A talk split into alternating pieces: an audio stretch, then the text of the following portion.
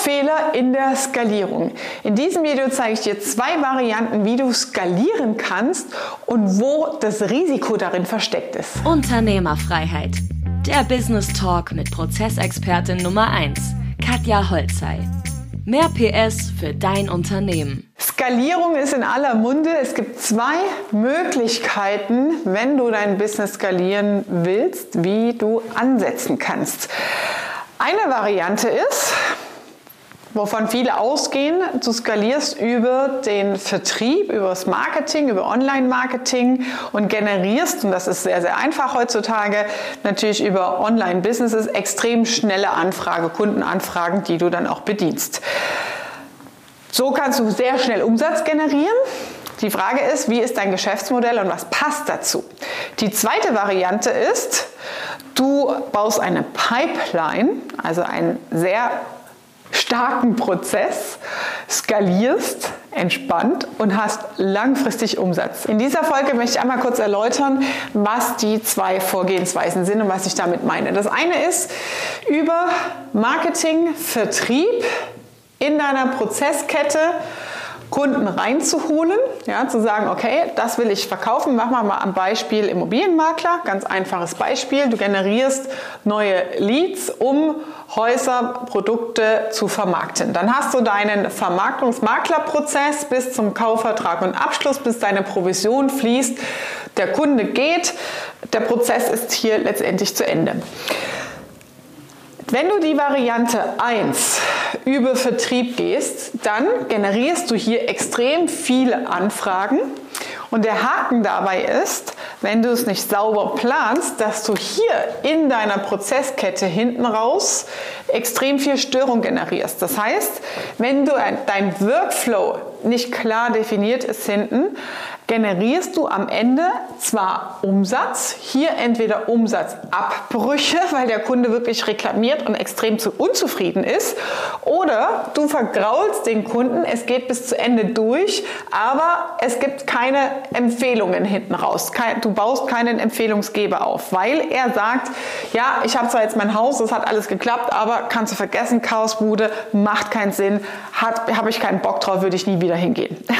Und damit, wenn du den falschen Ansatz zur Skalierung wählst, machst du dir natürlich deine langfristige Kundenbeziehung, dein Geschäftsmodell auch kaputt, wenn du hier in der falschen Vorgehensweise unterwegs bist. Ja, das bedeutet, überleg dir halt, wann es Sinn macht. Ich habe einen Kunden, da hat es extrem Sinn gemacht. Der hat innerhalb von vier Wochen mit unseren Vorlagen ein neues Geschäftsmodell aus dem Boden gestampft im Lockdown, in der Corona-Zeit, weil er gerade für diese Zeit ein extrem heißes Thema hatte, was alle gebraucht haben. Das heißt, wenn die Kundenbeziehung hier hinten raus total wurscht ist und es zeitlich zeitlich begrenzt und total egal ist, dann ist es natürlich nice. Ja? Dann macht es natürlich auch Sinn. Beispielsweise auch im E-Commerce-Bereich. Wenn du ein E-Commerce-Produkt hast, was gerade total gehypt und gefragt ist, dann interessiert dich die lange Kundenbeziehung nicht. Spätestens aber mindestens, wenn du im B2B-Bereich unterwegs bist oder lange mit Stammkunden und Endkunden auch zu tun hast, dann ist die Kundenbeziehung, die Resonanz, die Referenz, die Bewertung, die du haben willst für dein Unternehmen, die ist dann besonders wichtig. Ja, und dann ist der Ansatz folgender. Variante 2 dass du zuerst deinen Workflow einmal definierst. Was ist deine komplette Wertschöpfungskette mit Unterprozessschritten? Wie sind die glasklar definiert? Dann gehst du rein und sagst, okay, welche dieser Abläufe kann ich mit Hilfe von Automationen hier zum Beispiel, hier in der Mitte mit Sicherheit auch. Ja, das heißt, über Online-Marketing, Marketing und Vertrieb kannst du sehr viel generieren und automatisieren, digital aufsetzen. In deiner Wertschöpfungskette, bleiben wir mal bei einem Immobilienmakler, kannst du auch sehr viel standardisieren und automatisieren, weil der Prozess ist ja immer der gleiche. Es ist immer ein anderes Objekt, ja. Es ist immer ein anderer Kunde. Aber du brauchst immer den Energienachweis, du brauchst immer einen Grundriss, du brauchst einen Grundbuchauszug, du brauchst eine Bewertung. Die Dokumente, die notwendig sind, um hier am Ende zum Notar zu gehen, diese sind immer gleich. Und auch da kannst du deinen Kunden im Prozess führen, wenn du ihn klar definiert hast. Und auch hier Digitalisierungselemente wie zum Beispiel RPA-Lösungen einsetzen, dass du dem Kunden den Workflow vereinfachst und äh, abnimmst, ohne selbst mehr Aufwand im Unternehmen zu generieren.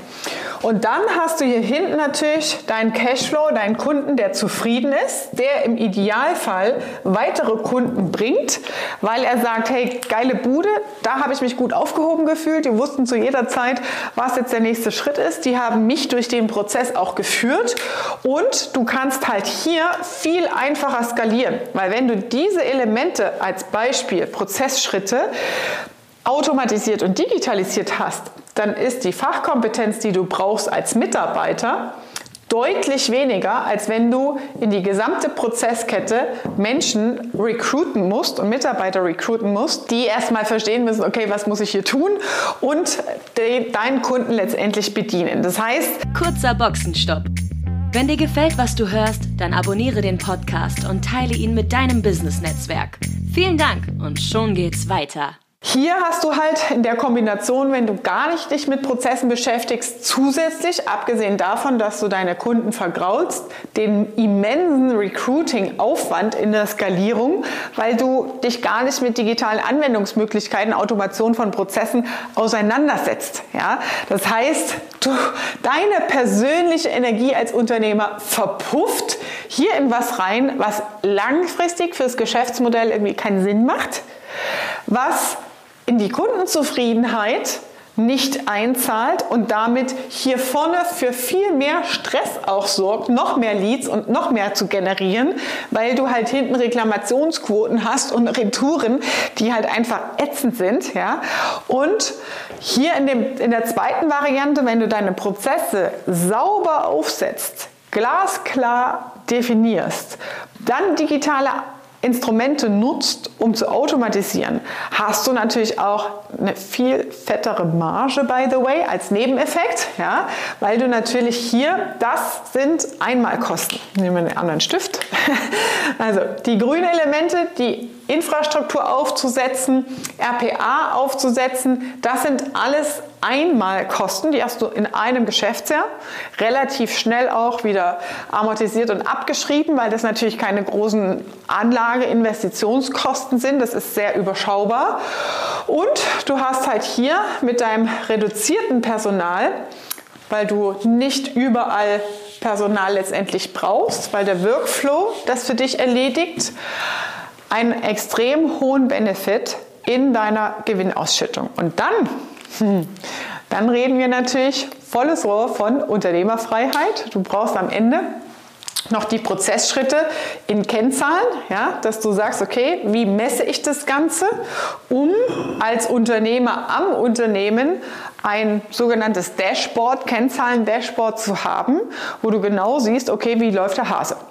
Und dann kannst du es genauso machen wie ein Kunde von mir, Marcel, sitzt auf Mallorca am Handy, zwei Stunden am Tag, ruft er hier mal die paar Leute an, die noch im Büro sitzen und was tun. Und digital am Dashboard erkennt er, okay, wie gut läuft der Laden. Das ist natürlich extrem nice, weil in der Unternehmerfreiheit geht es natürlich darum, dir als Unternehmer mehr Lebensqualität zurückzugeben. Das, was du letztendlich willst, wofür du als Unternehmer angetreten bist. Das heißt, auch hier, wenn du sagst, ich will eigentlich gar nicht mehr Umsatz, das ist wirklich das Worst-Case-Szenario. Unternehmer, die sich hier so rein verzetteln in ihre eigene Struktur, feststecken und dann so frustriert sind, dass sie kurz vorm Aufgeben sind.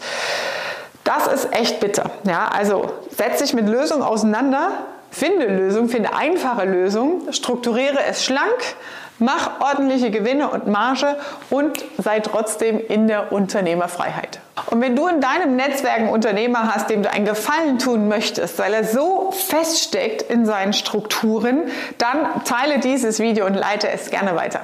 Das war Unternehmerfreiheit. Der Business Talk mit Prozessexpertin Nummer 1, Katja Holzhey. Du willst keine Folge mehr verpassen, um dein Unternehmen mit PS auf die Straße zu bringen? Dann abonniere jetzt den Podcast und folge Katja auf Instagram.